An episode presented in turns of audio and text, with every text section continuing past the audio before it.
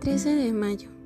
Reflexiona y ten siempre ante el ojo de la mente la gran humildad de la Madre de Dios y Madre nuestra, que a medida que crecían en ella los dones celestiales, cada vez más profundizaba en la humildad.